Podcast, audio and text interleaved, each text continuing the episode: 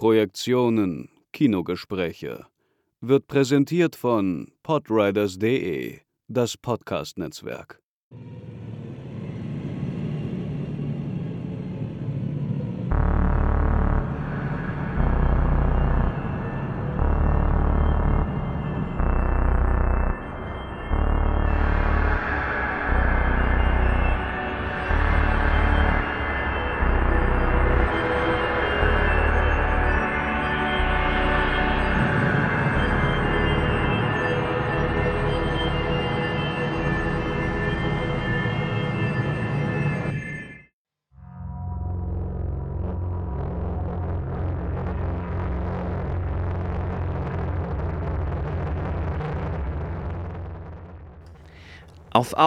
Kolonialisieren wir die Lüfte, die Wolken, beziehen wir eine Wohnung in diesem brutalistischen Albtraum des Neoliberalismus. Die Rede ist von Ben Wheatleys Meisterstück High Rise. Darüber werden wir heute diskutieren in dieser Episode der Projektion. Viel Spaß!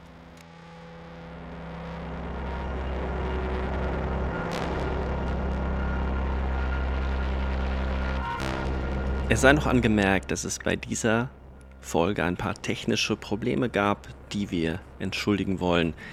Die Diskussion war allerdings äh, so spannend und gut, dass wir sie nicht in die Tonne treten wollten.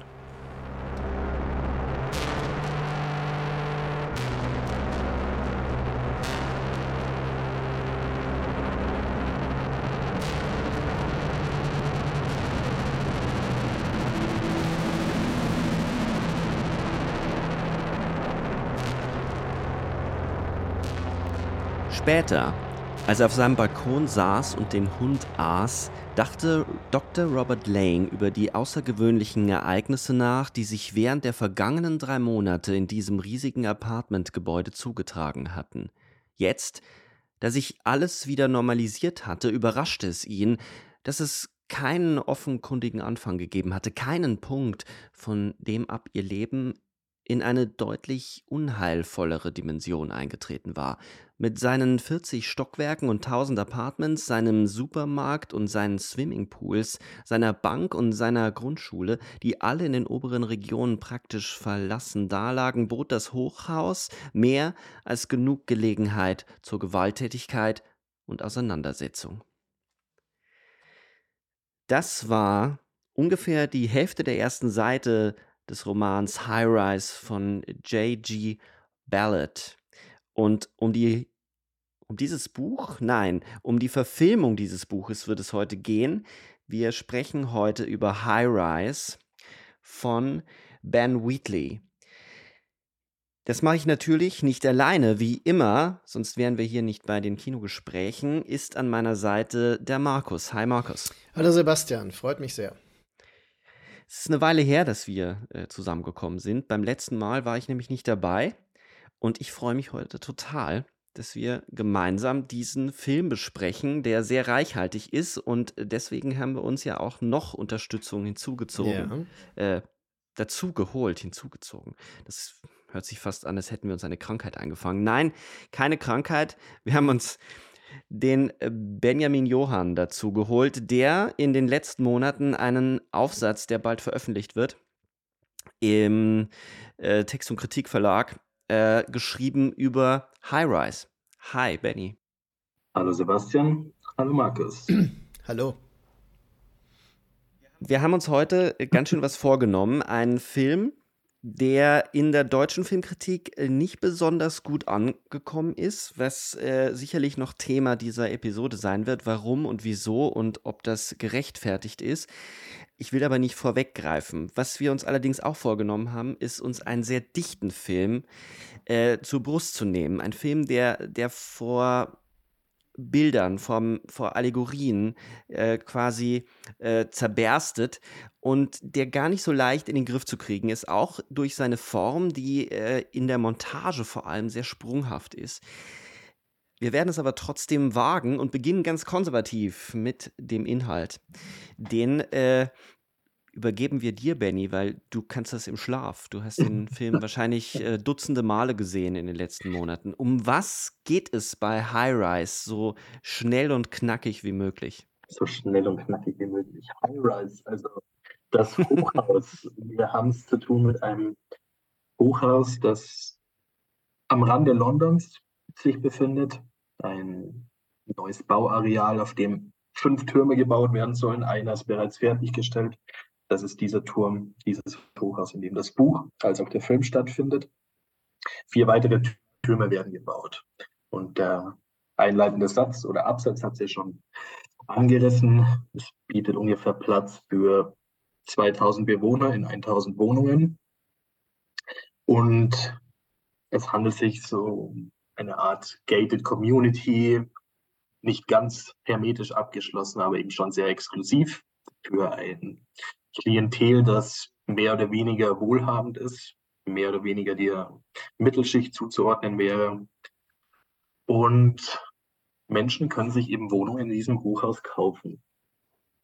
An alle Bedürfnisse oder an alle Grundbedürfnisse scheint es erstmal gedacht. Es gibt, wie gesagt, Schulen, es gibt medizinische Versorgung, es gibt ein Spa, Supermarkt, alles in einem Gebäude. Sozusagen das Verlassen des Gebäudes ist eigentlich nicht mehr nötig, außer zur Arbeit. Beziehungsweise wenn ich nicht eh schon einer Arbeit nachgehe, die sich, äh, die in diesem Hochhaus stattfindet, was es ja auch gibt.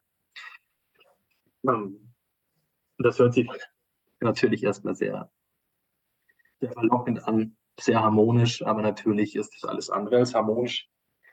Denn auch das klang bereits im ersten Absatz an des Buches.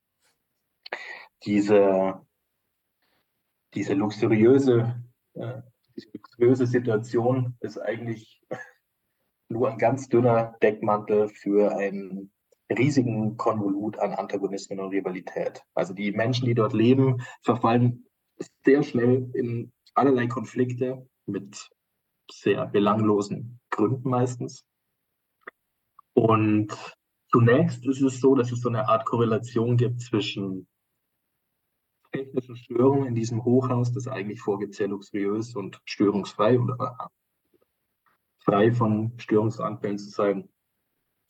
Und so ist es beispielsweise das Ausfall des Stroms, das immer wiederkehrt, das Aussetzen der, der Wasserleitungen.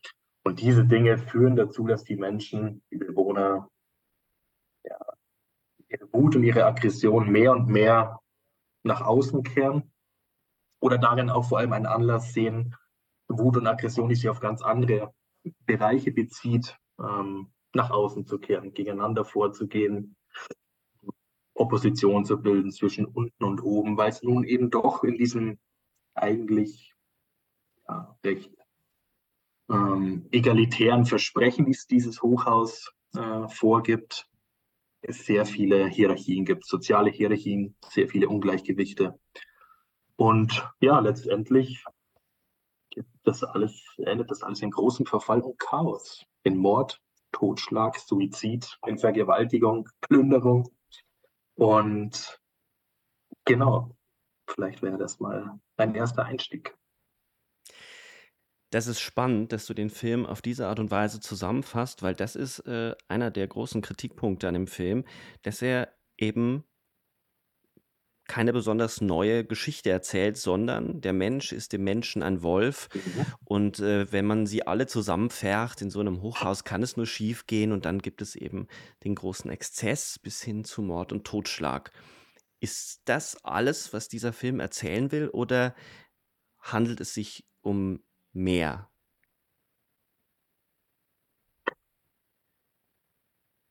Um mehr definitiv und ich würde vor allem erstmal eine Schneise einziehen, die mit dem,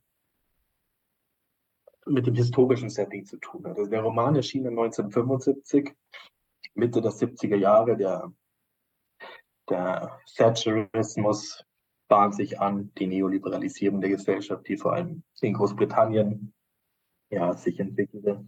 All das waren ja Dinge, die für Ballard, also der Roman schrieb, also bereits sehr nahe Zukunft waren.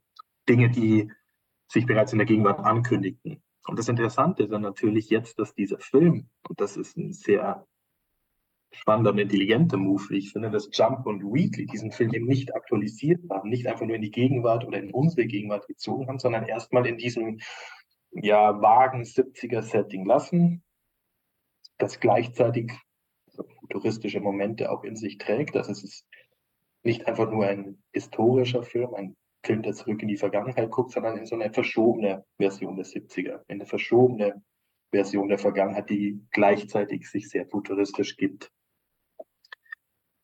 Und was sich in diesem Hochhaus sozusagen ereignet,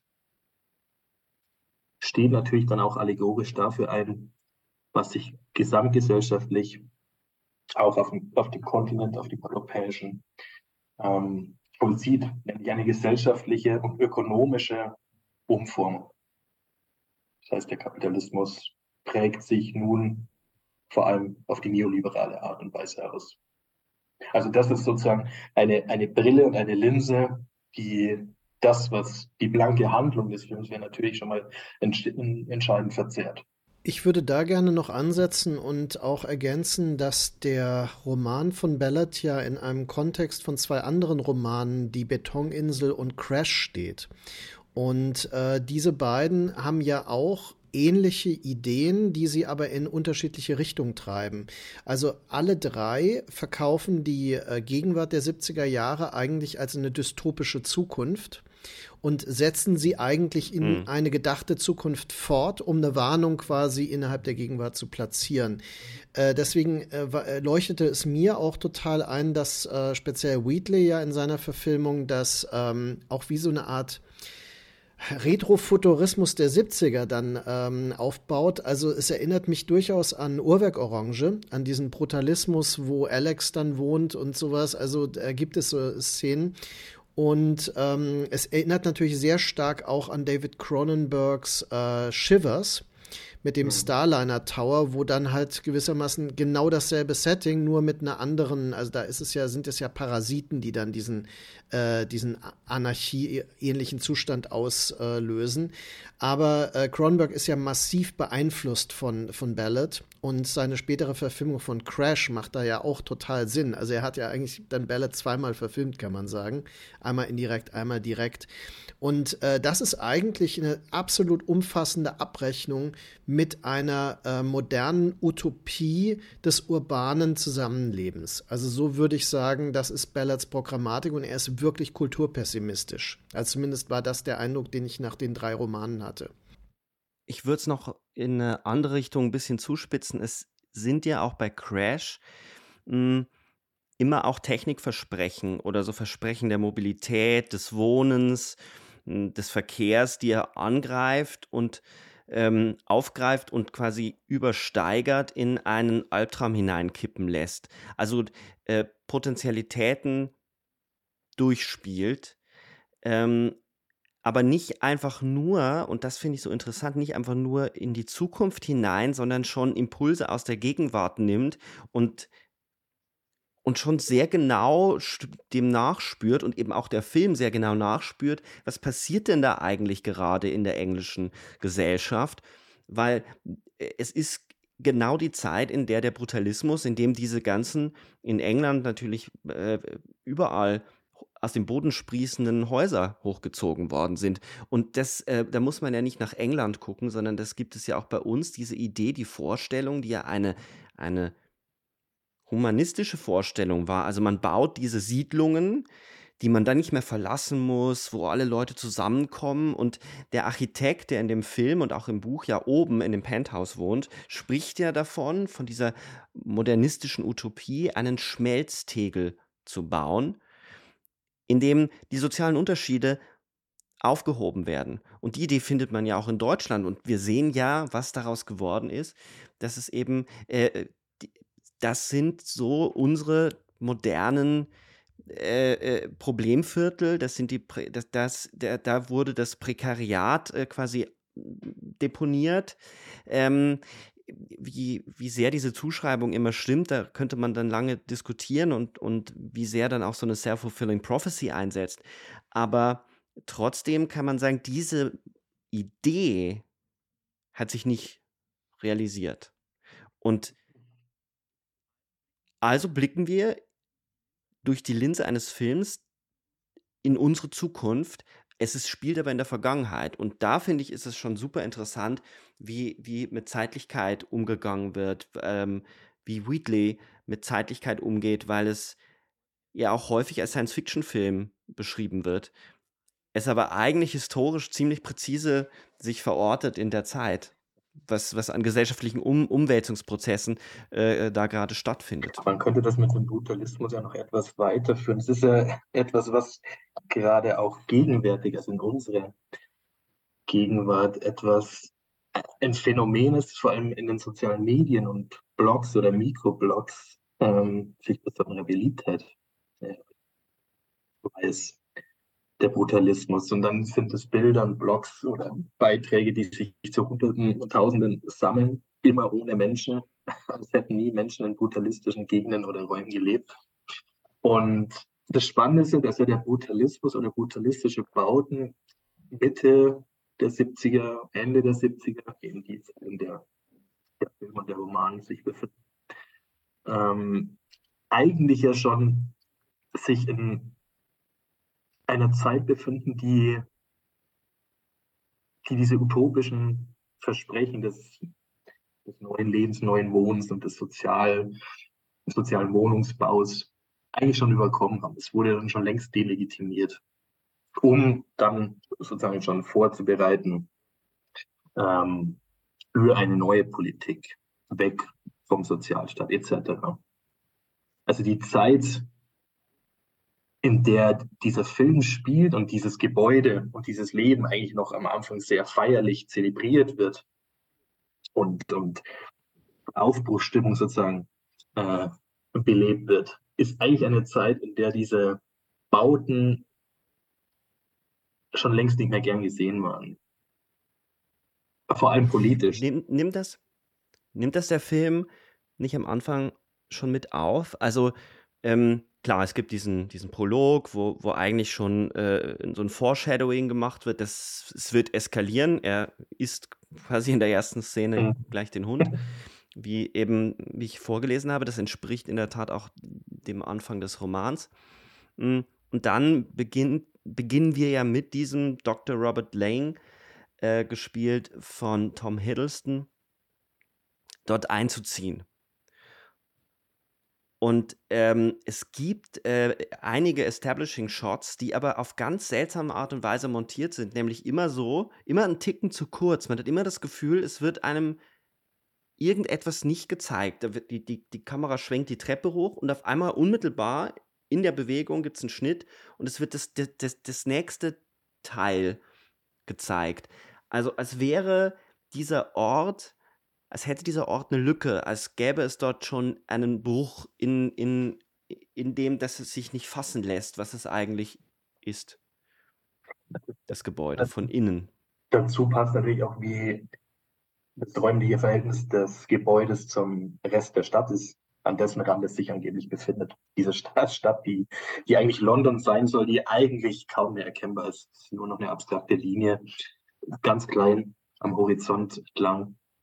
Also es gibt einerseits kein, kaum mehr Verbindung zum Rest der Stadt und gleichzeitig nicht nur diese lückenhafte Montage, sondern die Kamera ist auch immer, immer untersichtig, sodass tendenziell der Boden dazu neigt, aus dem Bild zu verschwinden, als hätte dieses Gebäude gar keine Verbindung mehr zu der Erde, auf der es steht. Also es, es ist von Anfang an eine Entrückung und Verschiebung dieses Gebäudes. Und die Bilder, die uns sozusagen dieses Gebäude und das Areal präsentieren, sind fragmentarisch, sind lückenhaft. Da würde ich dir definitiv recht geben.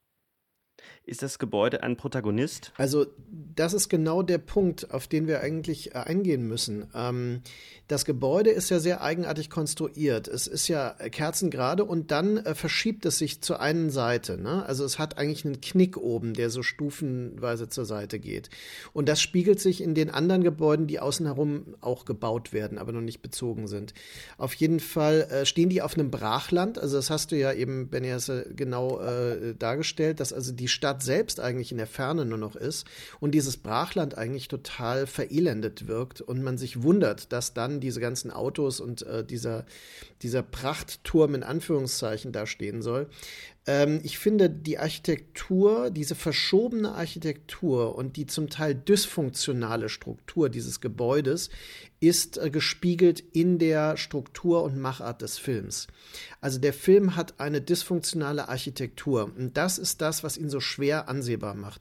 Ich hatte im Vorfeld, äh, im, als ich mit Sebastian das Gespräch äh, äh so geplant habe, haben wir, äh, habe ich gesagt, mir ist der Film nicht so nah. Also ich äh, würdige ja. Ben Wheatley extrem, aber ausgerechnet dieser Film ist mir nicht so nah. Und äh, als ich ihn jetzt zum zweiten Mal gesehen habe, hat er mir extrem viel besser gefallen.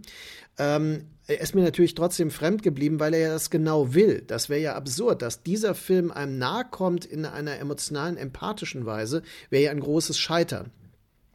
Und äh, da ist mir bewusst Total, geworden, ja. dass Ben Wheatley tatsächlich ein großartiger Filmemacher ist, weil er seine Sujets immer über die Form neu erschließen kann. Also In the Earth oder A Field in mhm. England oder Kill List sind ja nicht unbedingt so gedreht, dass man den Stil sofort wiedererkennt und die auch verwechseln könnte, sondern es ist so, dass er mit jedem Thema eine neue Form sucht.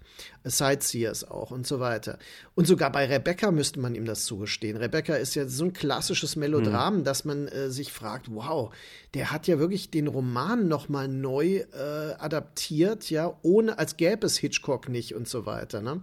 Also ähm, was den Film jetzt nicht vielleicht bemerkenswerter macht, aber es ist auf jeden Fall so, dass mir klar wurde, High Rise ist deswegen gelungen, weil er diese, diese totale Befremdung auslöst. Und Sebastian hatte das auch treffend beschrieben. Ja, er, er hat eine Form der Montage, die genau dysfunktional ist, weil sie eben nicht narrativ oder äh, kontinuierlich etwas ähm, quasi äh, verständlich macht oder einen Raum vorstellt, sondern im Gegenteil den Raum noch mehr verschleiert und noch mehr fragmentiert. Also so habe ich ihn jetzt auch beim zweiten Mal dann gesehen und dann dachte ich mir, absolut, das ist eine Entsprechung zu einem Roman, auf dem er basiert, den er nicht eins zu eins bebildern möchte, sondern dem er etwas an die Seite stellen möchte. Eben, die Montage ist nicht nur dysfunktional, würde ich sagen, sie ist auch vor allem exzessiv. Und sie arbeitet ambivalent exzessiv. Als, als wenn man nicht genau versucht, der Film sozusagen mit extremer Anstrengung endlich etwas Ganzes, etwas Kontinuierliches herzustellen, was gar nicht herzustellen ist. Oder ist es sozusagen wie so eine Art dekonstruktivistische Montagepraxis? Also, dass, dass sich das Ganze nur in den Fragmenten herstellen lässt und immer fragmentarisch bleibt. Und je, je exzessiver und länger der Film ist, desto mehr zerlegt es sich. Also nicht umsonst spielt er das Kaleidoskop über den Film ja auch so eine Art Leit mhm. Leitmotiv. Also es gibt auf mehreren Ebenen des Visuellen ja auch diese, also nicht nur das Fragmentierende, sondern auch das Spektralisierende. Und, und das sind alles Punkte, die genau mit diesem. Der, der Aufzug, der Aufzug ins, genau, ja. ins äh, Penthouse. Mhm mit der Vervielfältigung der Personen, die auch schon spektralisiert werden, ähm, was natürlich eine andere Logik ist, als das, als es dann mhm. im, ähm, in dem kristallinen Aufsplittern ist. Aber trotzdem haben wir es natürlich mit so, mit so, also dieses, dieses Abschneiden von Anschlüssen. Also er, er, er hat ja auch ganz selten direkte Anschlüsse. Es gibt schon so Momente, wo er, wo er innerhalb eines Raumes bleibt, aber er springt auch dann total willkürlich zwischen den Ebenen hin und her. bietet ja jedes Mal die Möglichkeit Dutzender anderer Wege, die er gehen könnte. Während andere Filme, die, die, die äh, Montage viel, viel mehr an ein Narrativ knüpfen, da ist relativ klar oder man versteht dann irgendwann, wo der Film hinschneiden wird, wie er ungefähr funktioniert, welcher Logik erfolgt. Und das interessiert Wheatley überhaupt nicht. Er nimmt sich jegliche Freiheit, ähm, wahrscheinlich, aber das, da müsste man dann ähm, minutiös gemeinsam das durchgehen. Gibt es dann schon so Momente und eine Logik, wann er äh, wieder in welchen Zustand oh. fällt? Wahrscheinlich so eine Form von, von Intensität, die sich aufstaut, die dann entladen wird in der Montage. Was interessant ist, ist aber, dass auf der Dialogebene der Film ultra klar ist. Also die Dialoge sind ja so in your face, dass das Thema, um was es geht, eigentlich die ganze Zeit verhandelt wird weswegen ich mitunter manchmal nicht so ganz nachvollziehen kann, dass dem Film so eine Style over Substance äh, Anklage gemacht wurde, weil es eigentlich ja der totale Zusammenschluss ist, dass hier äh, etwas ganz klar geführt wird, auf einer relativ dramaturgisch fast schon konservativen Ebene, die Sätze, die Dialoge, wie die geführt sind, um es dann zu radikalisieren in, in was fast Architektonisches. Also ich würde auch sagen, äh, man könnte sagen, das ist ein, äh, ein Essay-Film in Form eines Spielfilms. Also das finde ich ähm, sehr ähm, äh, quasi auch ähnlich wie die Filme von David Cronenberg übrigens funktionieren. Denn ähm, wenn man, ich habe vor kurzem auch Shiver noch mal gesehen, Shivers, und äh, der ist ja auch so, dass er in den Dialogen sehr explizit die Dinge benennt. Und äh, das ist eigentlich etwas, was, äh, das kommt auch von Ballard her, muss man ganz klar sagen. Also dieses Programmatische. Und äh, die Stärke von ähm, Wheatley in High Rise ist aber, dass er Bilder dafür findet. Und ähm, ich meine, es ist eine Sache, ähm, dass Lang ja diese ähm, äh, Forensik und sowas da betreibt.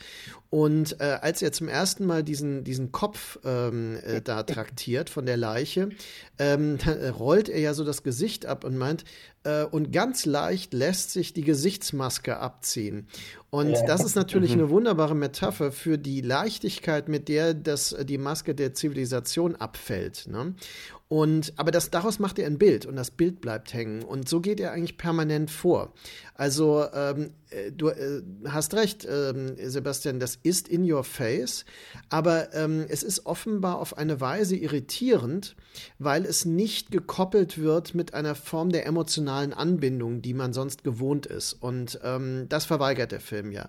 Also, Tom Hiddleston sieht äh, sicher attraktiv aus, wie viele andere, äh, auch ähm, der weiblichen Schauspielerin und so so weiter, mit Sicherheit alle auch aus äh, Gründen der Attraktivität genauso besetzt sind. Eigentlich ähnlich wie das in der Verfilmung von Crash bei Cronenberg der Fall ist. Aber das betont eher das Modellhafte, als dass es uns einen Zugang ermöglicht. Ja? Also der Film ähm, bleibt uns betont fremd und ähm, man hat dauernd das schlechte Gefühl, er äh, sagt zwar, was er, wie er verstanden werden will, aber das kann es doch eigentlich nicht sein. Da muss doch noch was anderes sein. Und da ist sein Geheimnis. Sein Geheimnis liegt nicht in den Dingen, die er in den Dialogen und so weiter thematisiert. Nee, ich würde auch sagen, sondern in dem Dazwischen oder das, was dann entsteht, wenn die Bilder auf diese Sätze prallen. Mm, und äh, es gibt eine, eine Lesart äh, oder sogar zwei Lesarten, gegen die ich mich äh, hier im Podcast wehren äh, würde oder ich hoffe, dass wir uns gemeinsam dagegen wehren können. Das ist einmal diese Idee, äh, das Hochhaus, und das, mich nerven sowieso diese plumpen psychoanalytischen Lesarten, ähm, dass es äh, ich über Ich und Es äh, darin gibt und sich so aufspaltet und dass dann eben der Wilder natürlich das Es ist. Und ich finde das überhaupt nicht zielführend, weil es jede Form von, von äh, Montage, von Architektur, von Räumlichkeit, so wie der Film arbeitet, unterschlägt und es einfach nur ganz klassisch auf die Figuren, die aber völlig leer sind, äh, es sind Spielsteine, die gesetzt werden, die sich ja zum Beispiel ab einem gewissen Zeitpunkt überhaupt nicht mehr umziehen. Also der, der Royal, der Architekt, läuft die ganze Zeit mit so einem blutigen Hemd rum und man fragt sich ja, warum ziehst du das nicht aus? Und Tom Hiddleston hat die ganze Zeit seinen Anzug an äh, und versucht ihn dann noch zwanghaft von, diesen, von dieser Farbe, die er unbedingt noch auftragen muss, an die Wand, weil es, wohl das Chaos schon ausgebrochen ist, ist das Einzige, was er braucht, ist die richtige Wandfarbe zu finden. Dann ist sein Leben oder dann ist irgendwie eine Kontrolle gewahrt. Ähm, damit er an die Wandfarbe kommt. Allerdings äh, zermatscht er das Gesicht eines anderen erstmal, weil sie sich darum streiten. Also die Figuren sind leer und deswegen verstehe ich nicht, wie man überhaupt auf die Idee kommt, äh, so einfach wieder aus der Zauberkiste der Filmanalyse so den, den Freud zu ziehen. Das finde ich bei diesem Film wirklich fragwürdig und genauso fragwürdig finde ich diese, ich habe es schon angedeutet, diese Lesart, es ist irgendwie der Mensch ist dem Mensch ein Wolf und da würde dann so eine Archaik, also selbst in der Buchbeschreibung hinten, das ist die, ich habe die Edition von Diaphanes, da steht, ähm, die Bewohner errichten eine archaische Gesellschaft im futuristischen Ambiente des High-Rise. Und ich finde, ähm, dass einige in der, in der deutschen Filmkritik das dann in diese Richtung gelegt haben, so der, das, die Gesellschaft wird abgestreift. Und ich würde ja eher sagen, was uns Ballard und vor allem Wheatley zeigen, ist eine Funktionsweise der Gesellschaft, nämlich wie der Neoliberalismus funktioniert, wo, wo Gesichtsmasken, wo ähm, Verschiebungen, Disruptionen, ähm, ähm, Antagonismen total wichtig sind für das Funktionieren. Und ganz massiv finde ich nämlich dann einen Hinweis, ähm, interessanterweise in, in dem WhatsApp, also wir haben immer so eine WhatsApp-Gruppe dann, wo wir uns verabreden für wann wir den Podcast machen und dann hat äh, eben Benny reingeschrieben, äh, ja, wo bleibt denn die Polizei? So. Und es gibt nämlich diese eine Stelle, dass einer vom Hochhaus springt, das ist ein Suizid, und die Polizei kreuzt nicht auf und alle fragen sich, wo bleibt denn eigentlich die Polizei? Und das ist natürlich die Absenz des Staates. Das deckt sich dann mit der Rede von Thatcher, die am Ende sagt, es gibt quasi einen guten Kapitalismus. Das ist der Kapitalismus, wenn sich der Staat komplett zurückzieht. Der Staatskapitalismus endet immer in der Katastrophe.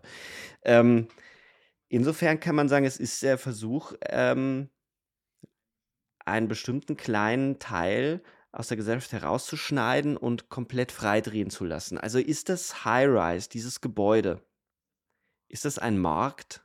Oder gibt es Äquivalenzen dazu, es wie einen Markt zu lesen? Weil es gibt ja auch Tauschhandel dann. Also es werden zum Beispiel Frauen getauscht, gehandelt für, für Lebensmittel. Also wenn ich das kurz mal einwerfen darf, also ich, ähm, ich stimme dir zu in der äh, Art, dass ich auch sagen würde, es ist kein praktikabler Schlüssel, den Film über eine psychoanalytische Modellhaftigkeit lesen zu wollen. Ähm, nichtsdestotrotz ist Ballard jemand, der mit diesen kulturellen Konzepten, also auch der Psychoanalyse, natürlich arbeitet. Und das übernimmt der Film vom Roman. Und äh, dazu kommen aber weitere Dinge. Und ähm, deswegen ist diese Uneindeutigkeit, also das, äh, mir fällt es schwer, auch jetzt das Gegenteil davon zu sagen. Ähm, denn natürlich ähm, ist zum Beispiel diese, also so diese ekstatisch entgleitende Zivilisation, die man da sieht, man könnte das archaisch nennen, ich würde es dionysisch nennen. Denn es ist ja so, dass sie eigentlich eine dauerhafte Orgie feiern und diese Orgie so in sich selbst kreist und niemanden mehr wirklich Freude bereitet. Es gibt ja diese eine Dialogszene, wo der merkwürdige Handlanger von ähm, Royal, die ganze Zeit einen Blowjob bekommt. Und ähm, das sieht man dann so angedeutet ne, mit dem Hinterkopf äh, der Frau und äh, gleichzeitig aber sich unterhält. Ne? Und das ist eigentlich wie so ein, so ein damals noch ähm, äh, bei Wahre Liebe oder so gab es so Swingerclub-Interviews äh, auf RTL und das wäre dann äh, so diese, diese völlige Leidenschaftslosigkeit der sexuellen Aktivität. Und dann wäre nämlich das Dionysische äh, eben schon wieder widerlegt. Also ich glaube, dass es eine Methode von Ballard ist, die in dem Film sich niederschlägt, ähm, die ganzen kulturellen Konzepte auch gleichzeitig wieder zu verwerfen und auch die ideologischen, politischen Modelle, die man darin sehen kann, immer gleichzeitig in Frage zu stellen. Und das erzeugt eine Frustration. Denn ähm, ich finde, der Film sperrt sich auch gegen eine zu eindeutige ähm, politische Lesart. Lasse ich jetzt mal hier stehen. Es gibt eine kleine nette Pointe, die ja irgendwie auch fast übersehen werden könnte. Es, ist, es gibt ja da einen äh, ist das ein Psychoanalytiker? Gibt es das in dem Hochhaus? Er ist nicht nur äh, Psychologe, sondern Psychoanalytiker. Nee, der Psychologe, ganz am Anfang, das Buch. Ähm, der hat, später, oder der später hat, äh, gefesselt wird und dem der Mund gestopft wird. Also, ja, und der abhaut, der abhaut, als die Kinderparty im Pool gefeiert wird, dann haut er nämlich, genau. äh, ist er derjenige, der abhaut, was ja eigentlich auch extrem witzig ist, dass ausgerechnet der Psychoanalytiker mhm. ähm, abhaut, wo ja alles in der Kindheit so nach Freud, alles liegt in der Kindheit, alles übel. Er, ähm, er hat das Buch in der Hand, oder am Anfang? Ja. Äh, er hat die, äh, ich habe es mir aufgeschrieben, äh, äh, der englische Titel, ähm, die Psychopath, also The Psychopathology of Everyday Life, hat er in der Hand. Ja, ja. Genau. Und äh, es gibt doch dann noch die Szene, wo äh, Lang oben steht bei ähm, oder in, in dem Architekturbüro ja. auf dem Dach ist und dann zeigt ihm der, der Royal eben dieses, diese, diese Pläne, wie die angeordnet werden sollen, die Häuser, und er spricht von einem, äh, einer, ähm, einer Psycho, es ist ein psychisches Ereignis oder es sieht aus wie die, wie die, das Übertragen eines psychischen Ereignisses oder einer sieht Kraft aus wie das unbewusst, in eine unbewusste Diagramm eines psychischen Vorgangs. so. Ah ja, genau. Und, und, ja. und gleichzeitig, gleichzeitig, und da muss man schon, also da, da ist schon was dran, Markus, was du sagst, finde ich, äh, könnte man nämlich auch gleichzeitig das Panoptikum mhm. reinlesen. Mhm. Also diese, diesen Überwachungskontrollmechanismus, dass von jeder Stelle des Hochhaus ein anderes Hochhaus eingesehen werden kann und vor allem der Innenraum eingesehen werden kann. Und wenn man dann überlegt, dass die Leute natürlich alle in die Mitte hineingehen müssen zu ihren Autos ist natürlich klar, was überwacht werden muss, weil das Einzige, was in einer absoluten Ordnung von einigen sogar bis zum Exzess, also als der Exzess schon stattfindet, weitergemacht wird, dass sie zur Arbeit gehen. Mhm. Also es gibt eine Trennung zwischen dem Bereich der Arbeit und dem Bereich des Privaten. Aber das Private ist nicht so, dass man sich zurückziehen kann, weil Lang will sich ja eigentlich zurückziehen, sondern es ist so eine private Öffentlichkeit, in der man die ganze Zeit entweder mit solchen furchtbar nervigen Nachbarn, die, die so Blockwart-Mentalität haben und dich immer anscheißen, weil du angeblich irgendwie Blödsinn in den Müllschlucker reingeschmissen hast, oder ähm, du musst die ganze Zeit die Partys von, von irgendwelchen Leuten ertragen. Ähm, und da wird ja Lang sehr schnell hineingezogen.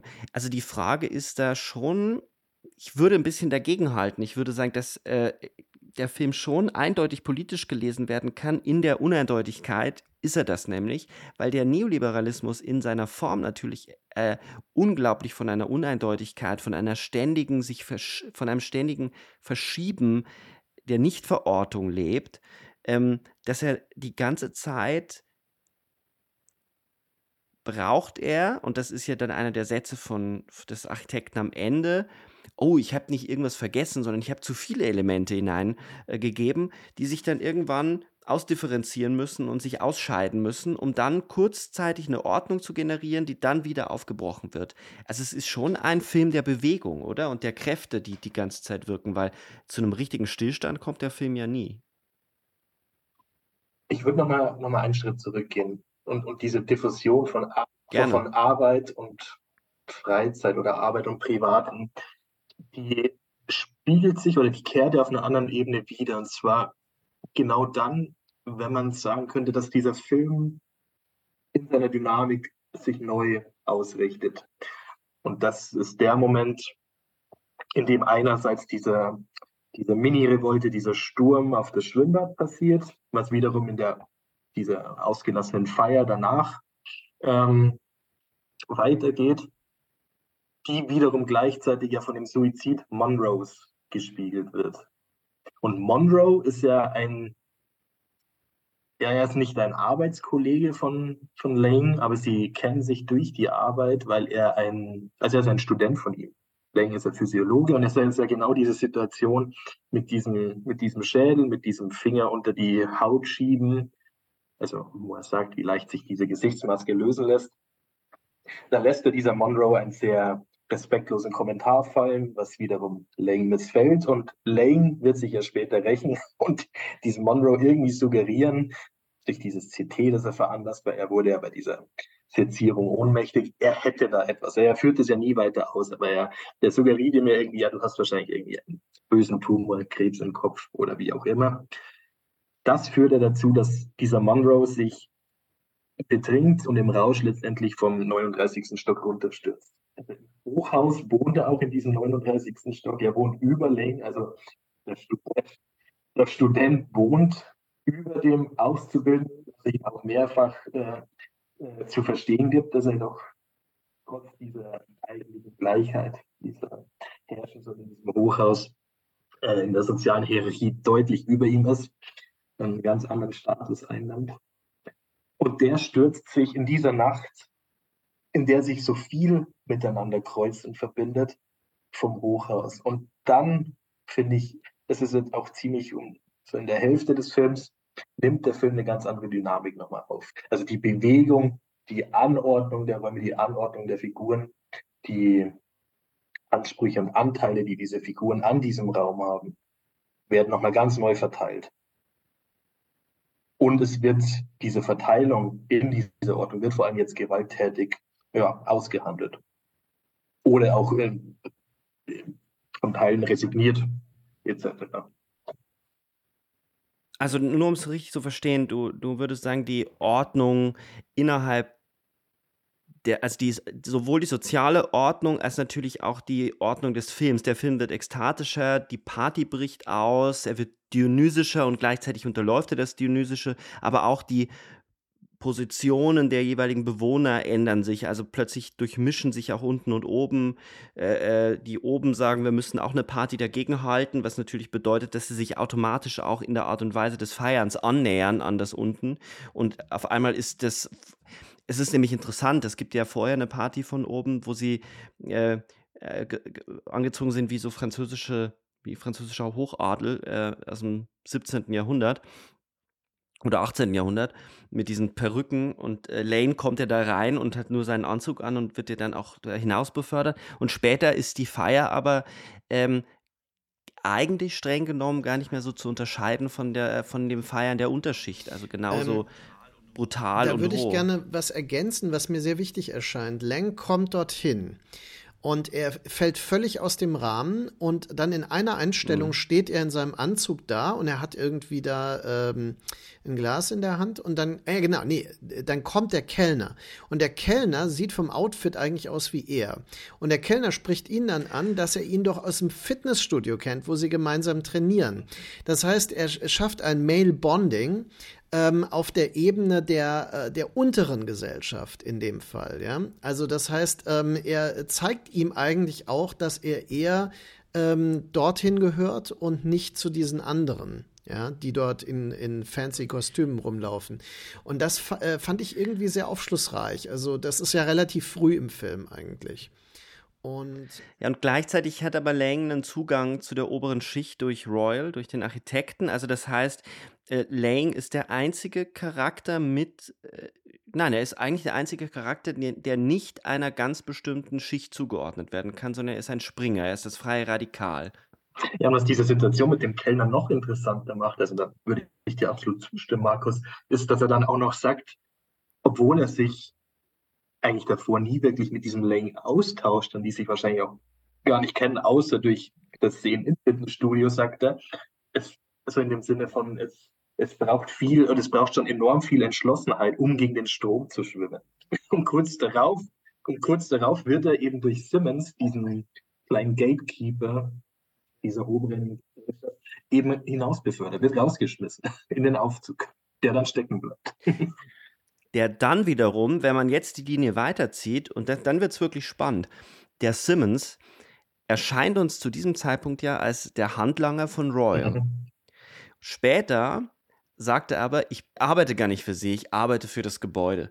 Und wie sehr also das Gebäude auch ein, ein Protagonist wird und sich, also wie so eine Veräußerung der, des, des Psychischen wird. Also die Psychologie findet nicht in den Sätzen statt, die gesprochen werden, sondern es ist ständig in der Art der Räume, äh, wie die Räume angeordnet sind und vor allem in einer Szene, die ich sehr bemerkenswert finde. Und die, das ist interessanterweise auch die Szene, in der der Film eben eine Neuordnung vornimmt. Es ist, wenn der, äh, wie heißt er, der, der äh, Student, ich kann mir den Namen nicht merken der Monroe eben unten schon tot auf dem Auto liegt und dann gibt es diese Anstellung von unten nach oben. Äh, und das Haus, das hat Markus ja schon beschrieben, ist ja so ähm, ausladend nach vorne. Und es sieht aus, als würde quasi sich das, die, das Haus ihn noch verhöhnen, als würde sich das über ihn beugen. Das ist eine total interessante Einstellung. Also er hat das Haus nicht das Haus hat ihn klein, klein gekriegt. Man könnte sagen, er hat die, diese, diese Competition in dieser Mikrogesellschaft nicht überlebt. Er ist derjenige, der bist halt zu schwach gewesen. Dieser Hohn, der wird nicht ausgesprochen, sondern der ist in diesem einen Bild verdichtet. Und das macht diesen Film so unglaublich gut Und dann wird das auch noch eben von Simmons in einem Dialog wieder aufgegriffen, dass es das Haus ist, dem er dient. Können wir da irgendwie noch mal so eine, so, so, so das versuchen zu, zu beschreiben? Was ist das Haus für diese Bewohner? Weil darum geht es ja ganz oft. Auch die Unterschicht sagt irgendwie, ah, wenn wir nur weiter oben wohnen würden, dann hätten wir mehr Sonnenlicht. Und ähm, diese Idee aufzusteigen und nicht abzusteigen, verbindet sich ja schon mit den Räumen bis hin dann zu den Räumen, die alle gemeinsam betreten müssen, nämlich das Schwimmbad, der Supermarkt und das Gym. Oh. Das sind die drei Räume, die vorkommen. Also ich würde sagen, es ist nicht zu unterschätzen, dass was bei Crash sehr auffällig ist, der Fetisch, der Fetischauto ähm, ist vielleicht bei der Be Betoninsel, da geht es ja darum, dass Leute eine Mikrogesellschaft in einem, einer Art Autobahndreieck aufgebaut haben. Aber es ist die Idee der Insel und dass eben das High-Rise, also quasi der Turm von Babel, ähm, das ist ein weiterer Fetisch der Moderne. Also ich glaube, es ist durchaus eine, eine religiöse äh, Überhöhung der Fetische des modernen Lebens, die als eigentliche apokalyptische Bedrohung dann ähm, sich entpuppen. Das Hochhaus, das, in dem ich lebe und in dem schon wieder gespiegelt wird, dass ich oben bin. Als eine Form von, von äh, Fetisch. Oder inwiefern würdest du sagen, es ist ein naja, Fetisch? Es ist ein Fetisch. Das Hochhaus. Das, äh, quasi das Begehren wird aufgebaut, äh, in dieser Gemeinschaft zu leben und privilegiert zu sein, indem man möglichst weit oben dort lebt. Weil High Rise bedeutet ja auch irgendwie äh, wirklich aufzusteigen. Man ist dann aufgestiegen. Wenn man ganz oben angekommen ist, ist man der Royal, der, der König. Ja? Und mhm. ähm, der, der König, dem dämmert ja auch immer gleichzeitig, dass er das erste Opfer sein muss. Also der König muss sterben, damit der König leben kann. Und äh, das ist ein, äh, für mich äh, ganz klar ein mythischer Kontext. Also das ist der, der ähm, blasphemische Turm, der das Göttliche erreichen möchte. Und ähm, die Moderne hat äh, quasi das, ähm, äh, diese Gebäude, also die Hochhäuser, die Wolkenkratzer, äh, zu einem dieser Fetische erkoren. Genauso wie das schnelle Auto. Ja. Und mhm. äh, das äh, ist, äh, ich hatte immer das Gefühl, dass ähm, Ballard jemand als, als Schriftsteller wirklich sich mit genau diesen äh, fetischisierten Konzepten der Moderne auseinandersetzte. Auch ähm, Acceleration, die Beschleunigung und so. Ja? Also das sind alles Aspekte, die er ähm, auf eine metaphorische, auf eine buchstäblich, ähm, also im Buch schon bildhafte Weise darstellt. Ja, nicht umsonst. Ich, ich weiß nicht mehr, wer es ist wird aber zumindest über diesen Royal gesagt. Ich glaube, es ist seine Frau. Ja, er hat sich vorgenommen, jetzt auch noch den Himmel zu besiedeln. Und wiederum dazu passt, dass Simmons ja mehrfach den Simmons mehrfach Lang äh, verhöhnt als Emporkömmling im Englischen als Social Climber. Also die, dieses dieses Raum überwinden, was einerseits ja ganz also sich ganz empirisch auf die, dieses Hochhaus bezieht. Und es da Menschen gibt, die einfach höher wollen, die einnehmen aus Status- und Reputationgründen, die anderen einfach, weil sie mehr Licht haben wollen. Ist dann nicht, Benny, ist dann nicht, äh, wenn, wenn, du, wenn du sagst, das ist der Emporkömmling, dann ist er ja immer noch in der, in der Bewegung nach oben und gleichzeitig natürlich in der Abstoßungsbewegung von unten her kommend ist nicht Lane in seiner ganzen Undurchschaubarkeit, in seiner Unemotionalität, in seiner, in seiner, ähm, er bezieht nie wirklich Stellung, er, er, er ist der Vermittler. Ist er nicht die, die Mittelschicht, die da gerade entsteht? Weil er ist doch am Ende auch derjenige, der der neue Royal ist. Zumindest endet der Film und auch der Roman so, dass er derjenige ist, der, der all das bekommen, was die anderen nicht bekommen haben. Die, die Frau, äh, den, er fühlt sich sicher, er, er guckt in die Zukunft und es wird eine neue Ordnung entstehen und er wartet ja nur darauf, dass in den anderen Hochhäusern der gleiche Prozess ablaufen wird, hin in eine neue Zukunft, von dem es hier diesen interessanten Satz gibt, ganz am Anfang. Der steht, ich weiß nicht, ob der, das kann ich jetzt nicht sagen, ob der auch bei, bei Ballad drin steht oder ob den. Der steht ähm, auch so bei Ballad. Äh, Jam, äh, Jump und, und ähm, Wheatley gemacht haben, nämlich äh, er sagt wortwörtlich, manchmal ähm, Manchmal fand er es schwer, nicht zu glauben, dass sie in einer Zukunft lebten, die bereits stattgefunden hat. Ja, das ist hatte. natürlich äh, Hauntology, ne? Mhm. Es ist äh, dann aber natürlich nochmal doppelt so kompliziert, äh, hauntologisch. Also wir müssen gleich mal klären, was das eigentlich äh, ist, weil einige, also ich glaube nicht, dass, dass allen HörerInnen äh, klar ist, was Hauntology bedeutet, aber es äh, nur um, um es äh, überzuleiten, es ist doppelt kompliziert, weil Wheatley natürlich selbst den Film nochmal. Äh, als unsere eigene Zukunft, Zukunftsvergangenheit inszeniert. Ähm, kann jemand von euch Hauntology erklären? Können wir das gemeinsam versuchen, uns zurechtzubasteln, damit man das äh, versteht, von was wir gleich reden werden? Weil ich glaube auch, dass das Konzept der Hon Hauntologie äh, ziemlich also wichtig Hauntology ist. kommt ja ursprünglich von Jacques Derrida, dem französischen Philosophen, der ja für die Dekonstruktion äh, äh berühmt und berüchtigt ist und war. Ähm, das Wort an sich lehnt sich ja vor allem aus dem Französischen begründet an die Ontologie, also an die Ontologie mit stummen H an. Und Derrida verstand die oder wollte die Ontology verstehen als eine Art Gegen- oder Schattenontologie zur klassischen Ontologie. Also Ontologie, die philosophische Disziplin, die mit sich mit dem Wesen der Dinge, mit dem Wesen des Seins ähm, beschäftigt. Und Derridas Kritik ist sozusagen, ja, Ontologie richtet sich immer auf, auf Dinge, der, die im Register der Selbstidentität und der Präsenz wahrgenommen werden, aber er lenkt durch die Ontologie äh, den Fokus sozusagen auf das, was so eine Art geisterhafte Nicht-Existenz, Zwischenexistenz sich beansprucht. Weil er eben sagt, ja, das Gespenst ist doch auch sowas, was nicht mehr lebendig ist, aber auch noch nicht ganz tot. Es ist irgendwie in so einem Zwischenstadium. Es sucht Heim, Heimsuchung, Ontology. Und Derrida bezog es halt eben politisch sozusagen nach dem Zusammenbruch der, äh, der Sowjetunion, nach dem Fall des Eisernen Vorhangs, auf das Weiterleben der kommunistischer Ideen oder auch marxistischer Kritik, die sozusagen die Gegenwart und die politische, ökonomische hm, Vorstellungskraft heimsucht. Also der, der Kommunismus oder der Marxismus weiß selbst noch nicht, dass er tot ist und sucht deswegen die Gegenwart heim.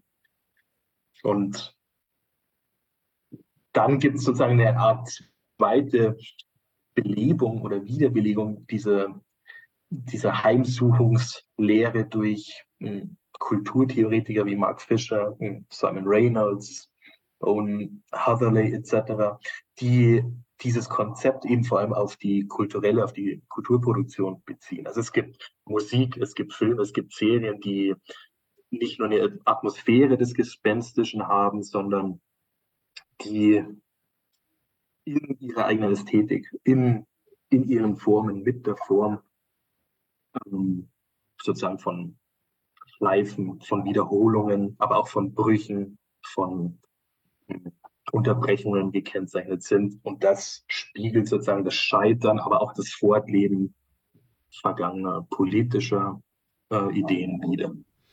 So, das ist der kleine Anthology-Exkurs vielleicht. Ich, ich würde ganz konkret vielleicht ähm, zu Mark Fischer ähm, ergänzen, dass Mark Fischer auch wirklich ähm, immer wieder darauf einging, dass äh, das die Teile der Popkultur, die er damit gekennzeichnet sah, also Bands wie Joy Division oder ähm, äh, Portishead oder also die, die Trip-Hop 90er äh, Jahre Phänomene ähm, und dann auch bestimmte Filme und Serien, also David Lynch zum Beispiel ist da äh, mit Sicherheit ne, ein wichtiges Beispiel. Ähm, und äh, da geht es durchaus darum, in einer Gegenwart zu leben, als wäre es ähm, quasi der, der Schatten einer noch nicht ähm, stattgefundenen Zukunft. Und äh, das ist äh, so eine eigenartige Idee, in einem äh, Zwischenreich zu leben. Ähm, also quasi in dem Vergangenheit und Zukunft in eines fallen.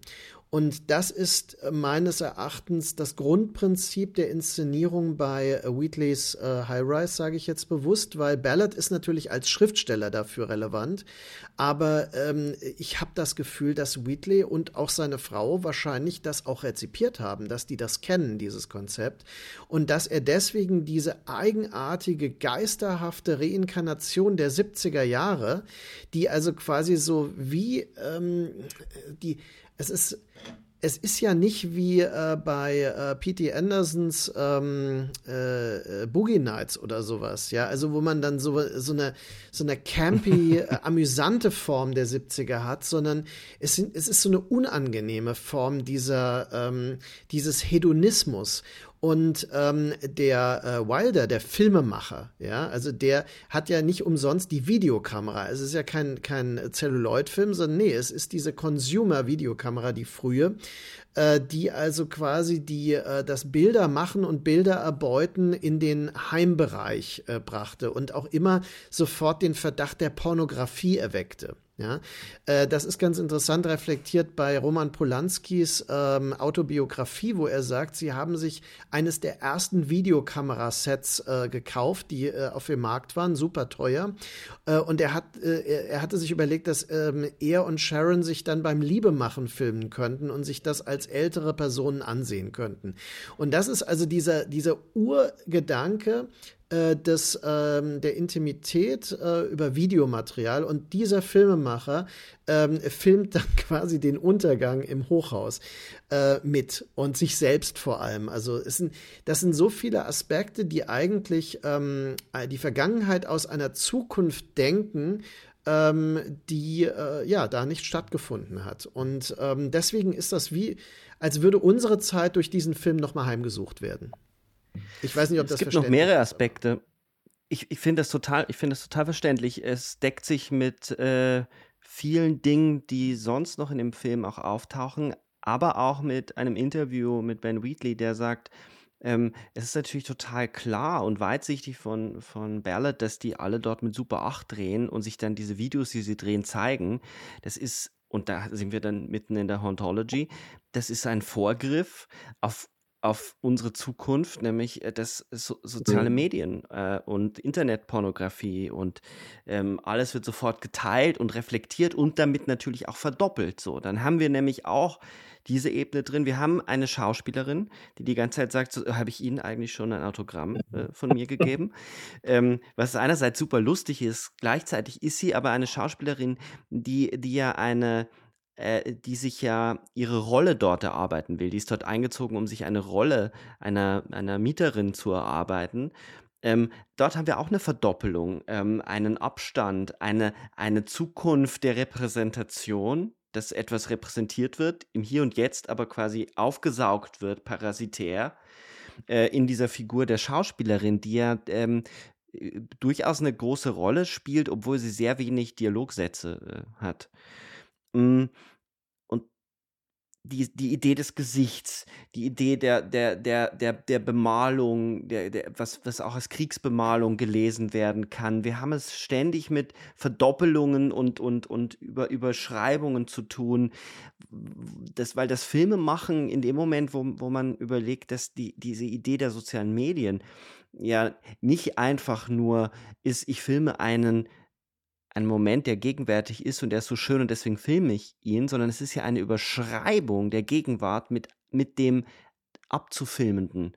Also das heißt, die Authentizität ist überhaupt nicht da. Und das finde ich an dem Film auch interessant, dass er überhaupt kein Interesse hat an Authentizität. Und insofern äh, eher in so einem Zwischenstadium ist, was dem Hontologischen wiederum sehr nahe ist. Ja, und wenn man das Ontologische eben nochmal jetzt sehr auf den politischen Aspekt ähm, ausrichtet, dann haben wir es natürlich mit High Rise mit einer hochgradig komplexen und ambivalenten, ähm, widersprüchlichen Form einer möglichen Gegenerzählung zu tun. Also einer Gegenerzählung zu dem, was angeblich die 1970er gewesen sein sollen wenn man jetzt davon ausgeht, dass es eine gewisse konservative oder rechtskonservative Deutung der 70er gibt, die dann eben vor allem für um, hm, Abbau des Sozialstaates, für Zusammenbruch, für Arbeitslosigkeit etc. steht und gleichzeitig das Starkwerden der neuen Härte sozusagen des Thatcherismus etc. Und der Film spielt natürlich ähm, spielt damit dieser der, der konservativen Seite zumindest spielerisch ähm, eine andere Seite entgegenzustellen. Und das ist ja dieses hm, der Gemeinschaft, das Kommunenmäßige, das Hausbesetzermäßige. Da spielen die, spielen der Einsatz der Musik natürlich mit. Alles irgendwie Krautrock aus Deutschland, 70er Jahre, Avantgarde-Musik, die natürlich auch einen ganzen Kontext der, des Anti-Establishments mitbringt. Und das gleichzeitig überblendet mit einem, mit Menschen, mit Bewohnern, mit einem Klientel, die alles andere als die klassische Hörerschaft äh, oder das klassische Publikum oder auch die klassischen Produzenten dieser Musik.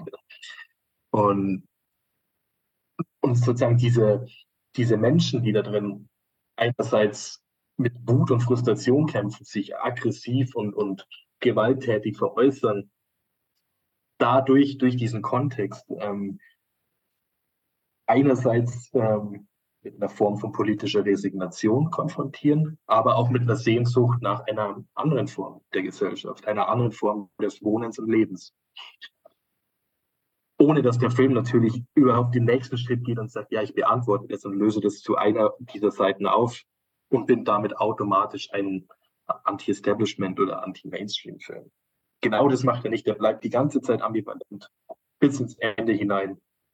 Da kommt zwar auch The Fall mit ähm, Industrial Estate ganz am Schluss, und da platzt diese Seifenblase. Und es ist offen, es ist eben offen, der Film.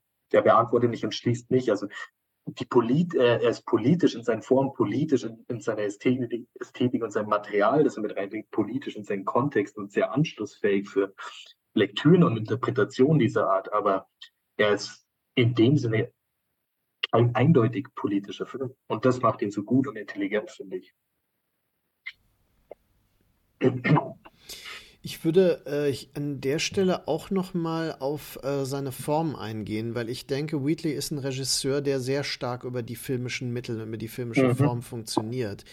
Und äh, weil im Grunde könnte man natürlich auch, ich habe ja in dem besagten Band, der rauskommen wird über Ben Wheatley in der Reihe Filmkonzepte, herausgeben von Sascha Seiler in dem Fall, ähm, also wo du Ben ja auch äh, geschrieben hast. Äh, dieser, äh, da habe ich über Killlist geschrieben und natürlich hat Killlist diese, diese politische Ebene auch, wenn auch in einem anderen zeitlichen Kontext, nämlich dem nach dem, also ähm, äh, eigentlich, ja, also äh, eigentlich 90er Jahre Kontext geht dem äh, voran. Und ähm, das ist also eine andere Situation mit äh, anderen politischen Implikationen. Aber was ich eigentlich sagen wollte, in High Rise gibt es äh, einige Passagemomente, Schlüsselmomente, die dadurch gekennzeichnet sind, dass sie Montagesequenzen nur mit Musik unterlegt sind. Äh, das ist ja etwas, was ich, ähm, ich mag das sehr, weil ich die filmische Poesie in ihrer sehr reinen Form da immer äh, erleben kann. Und ähm, das habe ich sehr genossen und ich war erstaunt, dass bei High Rise tatsächlich Schlüsselmomente nur in dieser Form äh, vermittelt werden. Sie werden nämlich, und das ist äh, quasi gegen die Konvention. Normalerweise sind solche Passagemomente, wie man sie auch in, was weiß ich, in Filmen wie Donnie Darko oder sonst was hat, wo man sich dann freut, da kommt jetzt dieses Lied und so eine Montage, ja. Und ähm, nee, hier in High Rise ist es so, dass man den Zusammenbruch, also den ersten Schritt zum Zusammenbruch der Gesellschaft, der wird in so einer Montagefolge erst überhaupt ähm, gezeigt. Ja, also da hat man so kleine Pass pro Toto-Momente, die das ähm, ankündigen. Und ähm, das macht er eben genau anders gegen die Konvention. Und ähm, das ist auch ein Schlüssel zu dem Geschehen, also zu dem, was er eigentlich will. Ne? Und ich glaube, dass ähm, vermutlich ist High Rise einer der komplexesten und besten britischen Filme seiner Zeit und äh, das wird man auch irgendwann würdigen. Aber er, äh, er ist, er macht halt dem Publikum dadurch extrem schwer. Ja bis hin, dass eine dieser Szenen eben selbst nochmal eine Wiederholung ist, nämlich Portishead mit diesem Cover, mit der Coverversion von Abbas SOS, ähm, was vorher ja bei der Party gespielt wird, der Oberschicht, äh, wo sie sich alle als Aristokraten verkleiden. Hm, da wird es als ein, ähm, ins als ein klassisches Instrumental gespielt, also von Geigen und und also von Streichern. Und später gibt es dann eben diese total kühle, unglaublich melancholisch düstere, äh, Portishead-Version. Also, wahrscheinlich also, di dieses Stück von Portishead mit mit dieser Stimme, äh mir läuft's da immer eiskalt den Rücken runter. Es ist grandios und gleichzeitig passiert ja, es ist es es verfolgt einen, aber auch gleichzeitig, weil es im Film selber noch mal 'n Echo ist. Und ein Echo, das aber selbst ja noch mal 'n Echo ist, weil es die ganze Zeit dieses ist dieser liebliche Song von ABBA, den den wir den wir kennen, der der unglaublich verklärt, der über 'ne gescheiterte Beziehung geht.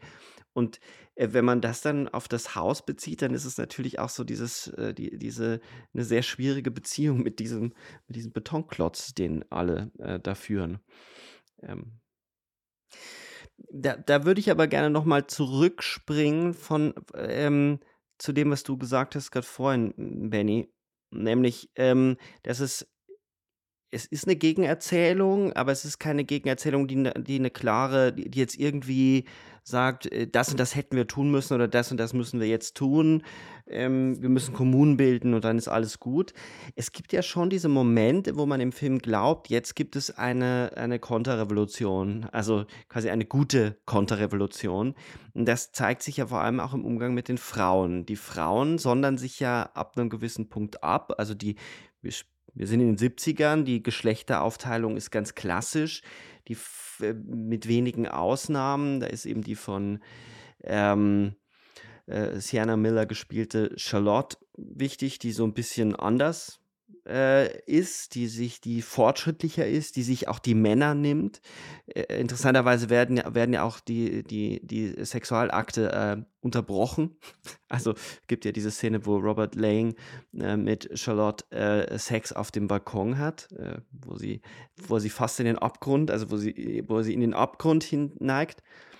Und dann kommt der Sohn und dann sagt sie: „Ja, ich muss jetzt weg.“ Und er sagt: „Wieso? Ja, aber wir waren doch grad dabei.“ Und sagt: „Wir hatten doch grade Sex.“ Und es ist halt klar, so es ist nicht zum Ende gekommen und das war für ihn äußerst unbefriedigend und für sie muss es auch nicht besonders befriedigend gewesen sein. Das ist die einzige Frauenfigur, die irgendwie rausfällt. Ansonsten haben wir ja diese Hausfrauenfiguren oder diese, äh, reichen, sehr verwöhnten, ähm, fast an also, die so im Hintergrund die Fäden ziehen. Figuren. Hm, und dann gibt es ja diese Momente, wo die Frauen herumziehen durch die Gänge und den Männern den schlafenden Männern die die Ringe und so klauen. Und da hätte man ja den wo man denkt so: „Okay, das wäre jetzt die Möglichkeit und die Chance.“ Und am Ende kippt der Film aber trotzdem um wieder in 'n männliches Narrativ, dass es Lang ist, der halt dann mit der Frau im Bett liegt und, äh, sie sich an ihn schmiegt. Ähm, es gibt diese Momente in dem Film, oder? Wo er wo er aufbricht brechen könnte, wo er aus dieser Wiederholung heraustreten könnte, ähm, aber es nicht tut. Ja, und nicht umsonst ist ja diese formale Anstrengung des Films, die ja im Finale auch noch mal ex extrem durch die Montage funktioniert, ist es ja auch eine Parallelisierung, gegen Gegenüberstellung und Überblendung einerseits des Aufstiegs Wilders nach oben, der jetzt endlich den Übervater und den Architekten, das personifizierte Böse, wie auch immer, ähm, versucht zu stellen, zu töten. Während sich parallel ja Helen Wilder, ähm, ja, sie gebiert, sie, sie während Wilder aufsteigt, äh, hat sie die, die Niederkunft. Mhm. Und es versammeln sich die Frauen äh, aus allen möglichen sozialen Schichten, aus allen möglichen Etagen. Also während diese Montage diese zwei Aspekte miteinander verbindet, verbinden sich im äh, sozialen Aspekt ganz andere Figuren nochmal und bilden so eine Art Hebammenkollektiv, die dann vielleicht aus äh, potenziell anschlussfähig wären, äh, eine neue Form von Gemeinschaft, die da am Schluss übrig bleiben kann, die der Film ja nicht auflöst. Also ich würde sagen, es ist der politische Aspekt ist zunächst weniger interessant als die, die formale Operation, die der Film da vollzieht. Aber ja, der, er spielt damit, dass er, dass er Figuren zeigt, die aus ihren Rollen, die mit ihren Rollen kämpfen, die Rollen verlassen, die vielleicht dann aber auch vielleicht viel zu schnell wieder in neue Formen etablierter Rollen zurückschlagen. Aber wird nicht über die Musik eine Einheit hergestellt? Also Markus, du hast das jetzt gerade nochmal sehr betont. Es gibt diese langen Szenen, die, die über sehr lange ausgespielte Musikstücke funktionieren. Versteckt sich dort nicht irgendwie eine Utopie des Zusammenhangs? Oder weil das sind die einzigen Momente, die wirklich irgendwie zusammenhängen und in eine Einheit gebracht werden. Wenn das ganze Stück von Portishead da gespielt wird, dann hat man dort definitiv eine Sinneinheit. Ja, aber die Frage ist nicht, ob das äh, dann doch auch auseinanderklafft. Also ich hatte durchaus mhm. das Gefühl, dass der Film äh, Utopien äh, nicht zulassen möchte, dass er sie, mhm. sobald man so, so Ansätze bemerkt, sie sofort äh, wieder zerstört. Und äh, du hast recht, formal äh, bildet die Musik ein, äh, eine Verschmelzung, die aber trügt. Also das ist eigentlich eine Falle, habe ich eher das Gefühl. Also wie die, dass die Musik selbst zu so einer, zu so einer utopischen Maske werden könnte, äh, die aber sich äh, entlarvt auf der Bildebene. Und das macht ihn so komplex und das macht ihn vielleicht auch wiederum so unangenehm, den Film. Ja, dieses, dieses fröhlich leidenschaftliche Fragen nach, äh, nach Liebe und, und neuer äh, Zusammenkunft, die ja im Original bei Aber eben noch da waren, die sich auf einmal zu einem kläglichen Wimmern ja bei Portishead äh, verformt. Ist natürlich, äh, ist natürlich spannend, wenn genau diese Form des Echos dann den Film spielt, wenn, wenn sich dieses weibliche Kollektiv da irgendwie findet. Also deswegen würde ich schon sagen, es ist, es ist nicht eindeutig. Springen wir doch mal ans Ende. Und da kommen wir zurück zum Kaleidoskopischen, mhm. zum Kaleidoskop dieses Jungen, der sich, der ja auch eine der wichtigsten Figuren in diesem Film ist. Er ist auch einer, der, der nicht einzuordnen ist, der eine Geburt, also eine Kreatur ist, die quasi zwischen den Welten geboren ist, nämlich irgendwie gesellschaftlich weiter unten und von ganz oben gezeugt. Äh, der Vater ist Royal, die Mutter ist die schon eben angesprochene Charlotte Melville ähm, der blickt ja nochmal auf die, ähm, auf die, das Ende, die Ermordung, äh, der Tod von, von ähm, Wilder wird ja in, durch das Kaleidoskop gezeigt. Äh, und es ist auch der Junge, der am Ende zu sehen ist, während die Thatcher-Rede eingespielt wird. Ähm, was ist, warum endet der Film mit der Thatcher-Rede? Ähm, und was bedeutet eigentlich genau das Kaleidoskopische?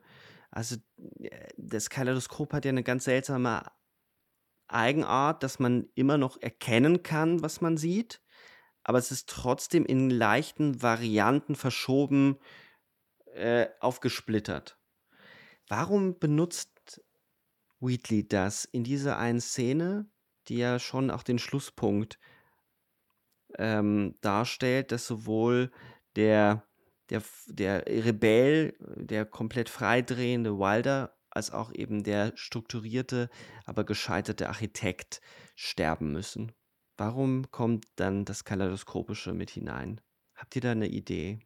Also, wenn du sagst, dass das Objekt, das vor dem Kaleidoskop sich befindet, das immer noch auch dann im Zentrum der kaleidoskopischen Optik sichtbar ist, wenn ich ihn durchblicke das aber gesäumt wird von gebrochenen Varianten, von Splittern seiner selbst.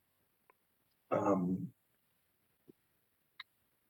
wenn man das als, ja, als Spektralisierung, als Aufspaltung des Gegebenen, des Aktuellen liest, könnte man ja sagen, alles, was so als Splitter in Fragmenten und Andeutungen um diesen Kern äh, ja, so wabert und schillert, ist vielleicht auch sowas wie eine eine Art virtueller Nebel im Deleuze Sinn, der eben diese Situation aufspaltet. Also wenn, wenn, wenn Toby sagt, das, was er durch das Kaleidoskop sieht, ist die Zukunft, aber diese Zukunft nicht eindeutig ist, sondern fragmentarisch erscheint, ist das natürlich ein Statement sein. Also es ist eine visuelle Dekonstruktion, das mhm. ist mal das eine.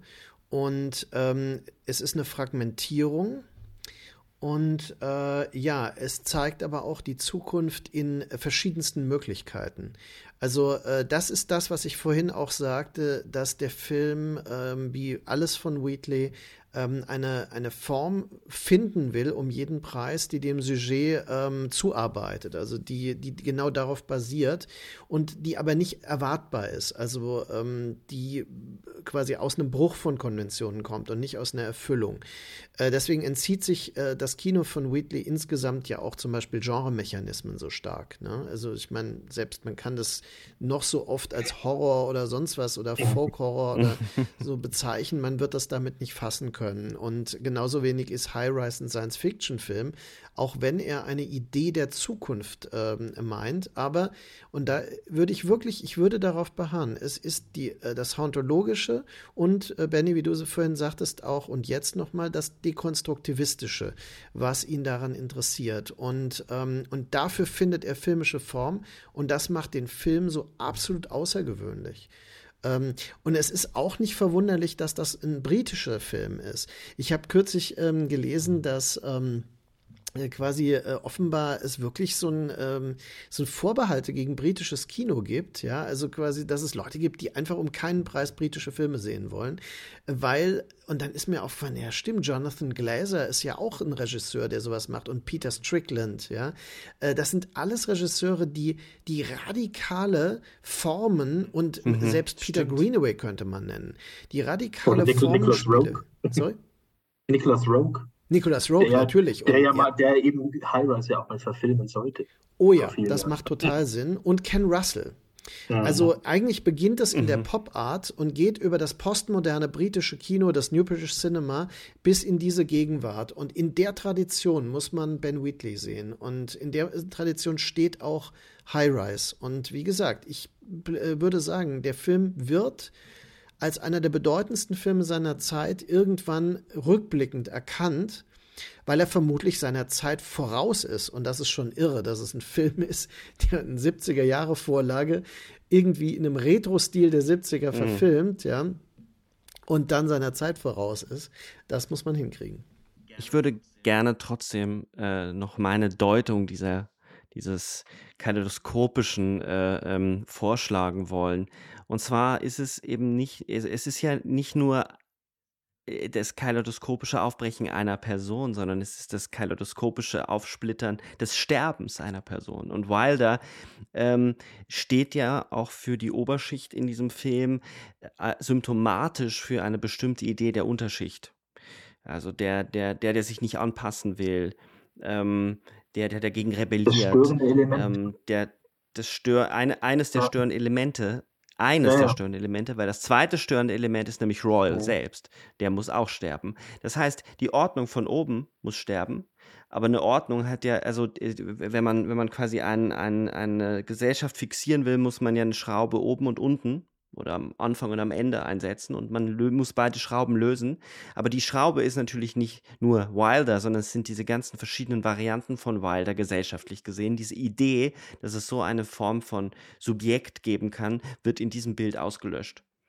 Und das ist die Zukunft. Das ist das Vergehen dieser ganzen Varianten, dieser Spiegelungen, weil es äh, eben, es gibt ja, das Klischee gibt es ja nie eins zu eins verwirklicht, sondern immer nur in Verschiebungen so, so, so Role Models. Und das wird ausgelöscht in diesem Moment. Und deswegen sieht er die Zukunft, ähm, das wird es nicht mehr geben und übrig bleibt der total gesichtslose, homogene, ähm, mit sich im Reinen seiende, aber von Wilder selber als der gefährlichste beschriebene Charakter.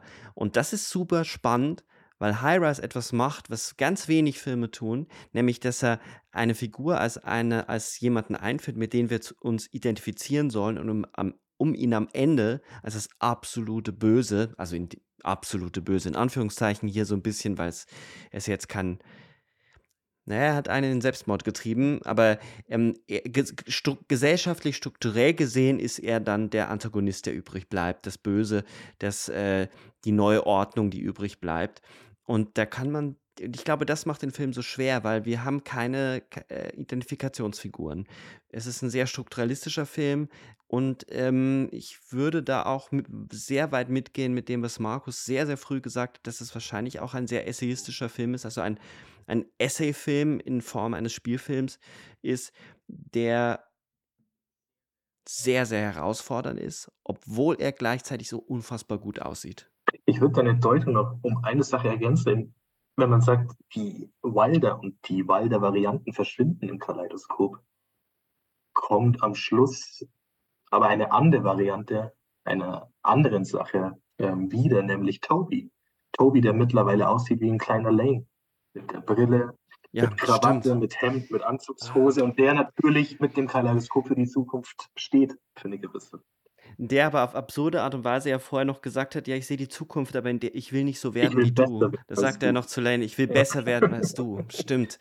Und dann kommt der Antagonismus nämlich mit rein, dass diese verschiedenen Varianten von Lanes ähm, gegeneinander äh, konkurrieren, diese Anzugträger, die man könnte schon sich jetzt hinreißen lassen und sagen, da, das ist ein bisschen diese, äh, diese Zeit der, der Unternehmensberatungen, der, der bürokratischen, der Bürokratisierung einer Ordnung, ähm, die gesichtslos sich einfügt in rein Und, funktionale und die sich Jobs, auch parasitär an, an eine Situation oder an Verhältnisse, die sie zwar erkennt und reflektiert, aber deswegen nicht ähm, beheben will.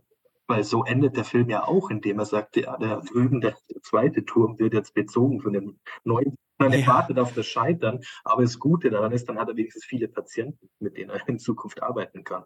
Ja, stimmt. Und er hätte, er hat natürlich kann das Kapital Mhm. daraus ziehen. Klar.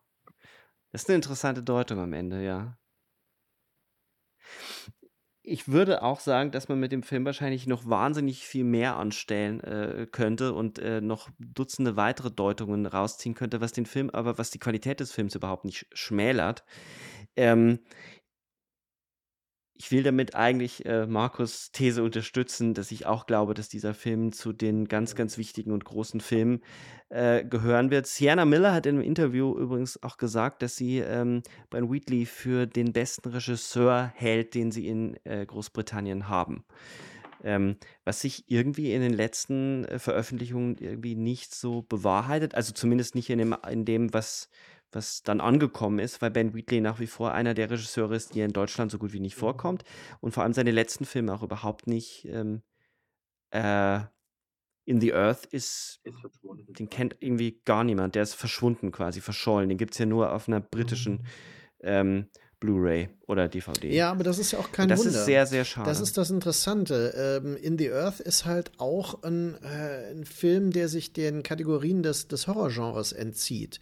Und ähm, das ist ja eigentlich seine Qualität. Und auch Kill List war ja kein Film, der viel Aufsehen erregt hat. Also der hat seine Fans in Deutschland, aber es ist so, dass er, er hätte eigentlich verdient, dass er wirklich so ein Erfolg wie Midsommar oder sowas geworden wäre. Und dazu ist er wieder zu Total, komplex. absolut. Ähm, und dann muss man sagen, Ja, Wheatley zu hat gewisse Also, Filme gemacht, wie zum Beispiel äh, eben das Rebecca, äh, die Rebecca-Neuverfilmung, will ich mal sagen, das ist kein Remake, ähm, die wirklich befremdlich sind. Ne? Also, äh, oder dieser Familienfilm, den er gemacht hat, über diese Familien. Sightseers. Was? Sightseers? Nee, Sightseers, ist, der passt eigentlich. Der ist halt eine Komödie, aber ähm, er hatte über dieses Ah. Familienfest, wie heißt der noch? Sebastian, weißt du das? Nee, mir fällt es jetzt auch nicht ein. Ähm, ich weiß, welchen du meinst. Äh, mit dem Darsteller von Mhm. Killist, der dort ähm, Ja. irgendwie äh, zu, ganz klassisch zu der Familie zurückkommt und die Konflikte werden Also das, das ist erstaunlich, aber es zeigt vielleicht auch, sagen wir mal, die Vielseitigkeit. Ist nie angekommen. Der ist Ja. nie angekommen bei uns auch. Ich habe den, ähm, der ist ganz schwer zu kriegen. Ähm, es ist interessant, dass diese Form, es ist, äh, das, das aber alle, all diese Filmemacher, in die, die so arbeiten, die sich Genrekonventionen entziehen oder gegen sie arbeiten, denen wird enorm äh, enormer Widerstand entgegengebracht. Also auch eine Claire Denis ist ja deswegen in Deutschland äh, kaum vorhanden. Viele Filme kriegt man nicht. Ähm, wenn dann die gefälligeren. Und was ich jetzt so gehört habe schon äh, bei ihren neuen Filmen, ähm, da gibt es auch schon wieder Leute, die schreien so, oh, geht gar nicht und keine Ahnung, was will das sein? Ähm, und das spricht natürlich insbesondere dann auch nochmal das Horrorgenre an, wo es halt wahnsinnig viele Leute gibt, die sehr konventionelle Filme Mhm. bevorzugen, die, die wollen äh, das haben, was sie begehren und was sie sehen wollen. Ähm, und alles, was experimentell ist, einer der Gründe zum Beispiel, wa- warum das br- brillante äh, Suspiria Remake oder die, das Cover oder so von, von Giordanino so Mhm. abgelehnt äh, Mhm. wurde. Und äh, da wird es auch Bones and All, den ich äh, sehen konnte in, in Zürich, dem wird es ähnlich gehen, weil auch dort hast du eine unangenehme Vermischung von Coming-of-Age, Roadmovie und Kannibalismus-Horror, mhm. wo du auf einmal nicht mehr moralisch eindeutig sagen kannst, das sind jetzt Helden, denen du folgst, oder du kannst den Sympathien entgegenbringen. Ähm, das ist finde ich, wenn man jetzt mal so diagnostisch äh, sich von High-Rise entfernen will, schon besorgniserregend, dass so eine Homogenisierung stattfindet. Ähm, oder eine Algorithmisierung des, des Filmgenusses, dass man sich nicht, äh, dass man sich nicht mehr herausfordern lassen will. Also äh, das, was du sagst, das trifft wirklich speziell auf das Horrorfilmpublikum und auch speziell in Deutschland zu, habe ich das Gefühl, weil ähm, da jede Form der Sophistication, die ja ohnehin dann ausgegrenzt wird als, äh, also mit diesen Begriffen wie Elevated Horror oder sowas, ähm, dass die ähm, sofort als so eine, so eine Inkompetenz dann äh, interpretiert wird. Also äh, Filme wie Ich sehe, ich sehe funktionieren nicht nach Genre. Ja gut, der funktioniert nicht als Genrefilm, aber er benutzt eben den, das Genre als eine Basis, genau wie die Filme von Peter Strickland, das wirklich nur Formen des Genres benutzen. Und das ist dann scheinbar frustrierend für die Genre-Hardliner, für die Fans, für die, für die Geeks des Genres. Und äh, jetzt, das muss uns eigentlich nicht interessieren, ehrlich gesagt. Aber es ist natürlich ein bisschen deprimierend, wenn man dann sieht, wow, diese Filme kommen überhaupt nicht an. Ne? Also ähm, Filme von Jonathan Glazer, ich meine, der sowieso nur äh, wenig macht, aber äh, die werden ja regelrecht dann verachtet. Ja? Also da gibt es dann halt wirklich nur ein paar Leute, die sich da angesprochen fühlen oder Nocturnal Animals, ähm, solche Filme, die einfach wirken wie Genrefilme, oh, aber ähm, genau an dem richtigen Moment sich davon wieder verabschieden. Ja? Denn Genre ist natürlich eine Form und diese Form kann man nutzen, aber wenn man sich für Film als Kunst interessiert, ähm, muss das Genre einfach eine Form bleiben, die als Basis dient, von der man ausgeht und nicht die man erfüllt. Ja? Also, wo ich das sage, bin ich natürlich der totale Albtraum für jeden Horrorfan geworden jetzt. das tut mir jetzt schon leid. Selber schuld. Ja. Aber ich, ich wette, die Leute werden das bis hierhin sowieso nicht gehört haben. Ja, nee, weil sie wahrscheinlich auch äh, Ben Wheatley extrem anstrengend finden genau. und kom zu kompliziert finden. Aber ich würde noch einen Schritt weiter gehen. Ich würde sagen, dass diese, das durch die, die, ähm, die Form des Streamings, durch die Form der Plattform, über die ja zu wenig geredet wird. Es wird ja dann immer nur über die Inhalte geredet, oh, die Inhalte bei Netflix werden zu schlecht. Wir haben es aber mit einer Form zu tun und wir haben das ja ein paar Mal auch schon angesprochen. Du hast das auch angesprochen, dass Netflix, Markus, äh, dass Netflix auch Filmgeschichte vernichtet, indem alles nebeneinander gestellt wird, aber indem es natürlich auch durch diese Algorithmisierung und das Dinge, äh, dass du nach, nach besonderen Dingen ewig lang suchen musst, wenn du den Algorithmus sehr, sehr äh, gut gefüttert hast, dass dir nur noch Sachen vorgeschlagen werden, die, die halt, die du eh schon mögen wirst.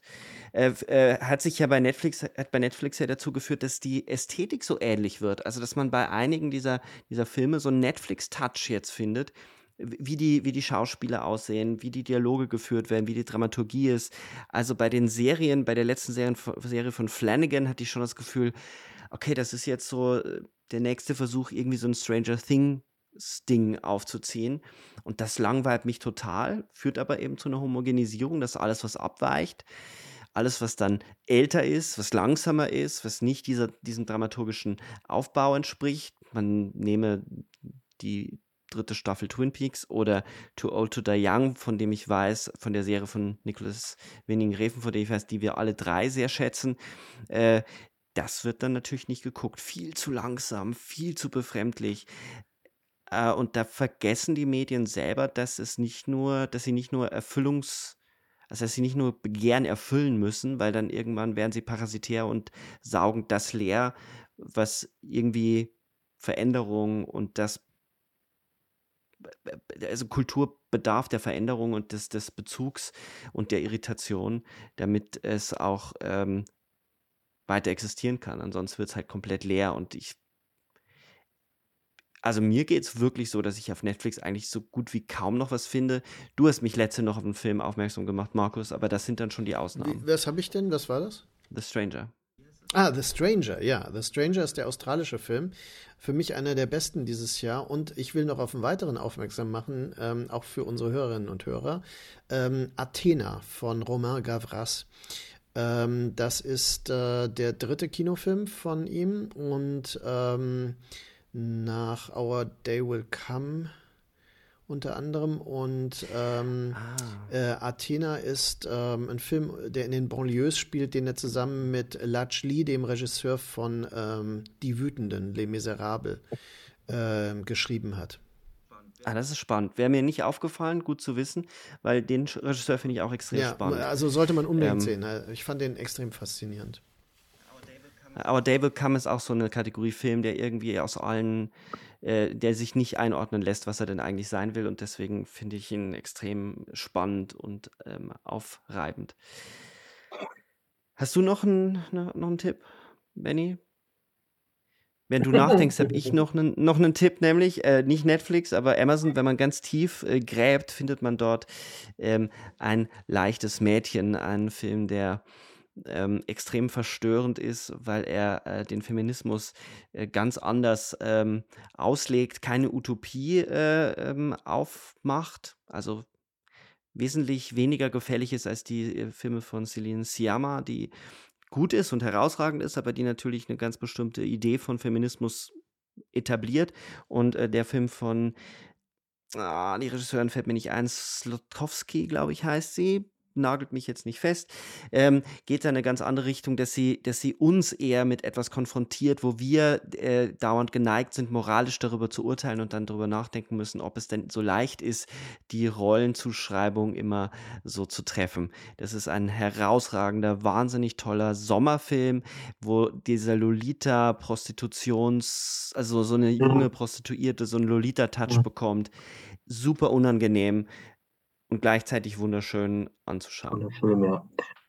Mein Tipp wäre zwei Tipps. Einerseits, glaube ich, gibt es momentan noch beim Movie First and Last Man, der erste und einzige Film von Johann Johansson, dem Dirigenten. Komponist, der übrigens auch viel mit Brutalismus ähm, spielt und der auch einen ganz tollen Soundtrack hat. Und ein anderer Film, zwar nicht super aktuell, aber der auch in den Tiefen von Amazon Prime vor sich hin dümpelt, Aniara, ein Science-Fiction-Film. Sagt mir gar nichts jetzt, interessant. Aniara, A-N-I-A-R-A. Ein, ein Raumschiff fliegt, der die Bremsen versagen und es ist sozusagen verdammt, auf ewig hinzutreiben, weil man nicht mehr bremsen kann im All. Und es wird ja. letztendlich die Geschichte nicht nur über ein paar Tage oder Wochen erzählt, sondern springt in unglaublich unfassbaren Ellipsen 10.000 Jahre in eine Million Jahre. Und es ist ein wunderbarer, sehr kleiner, sehr intelligent gemachtes Science-Fiction-Film. Aniara äh, bei Amazon Prime.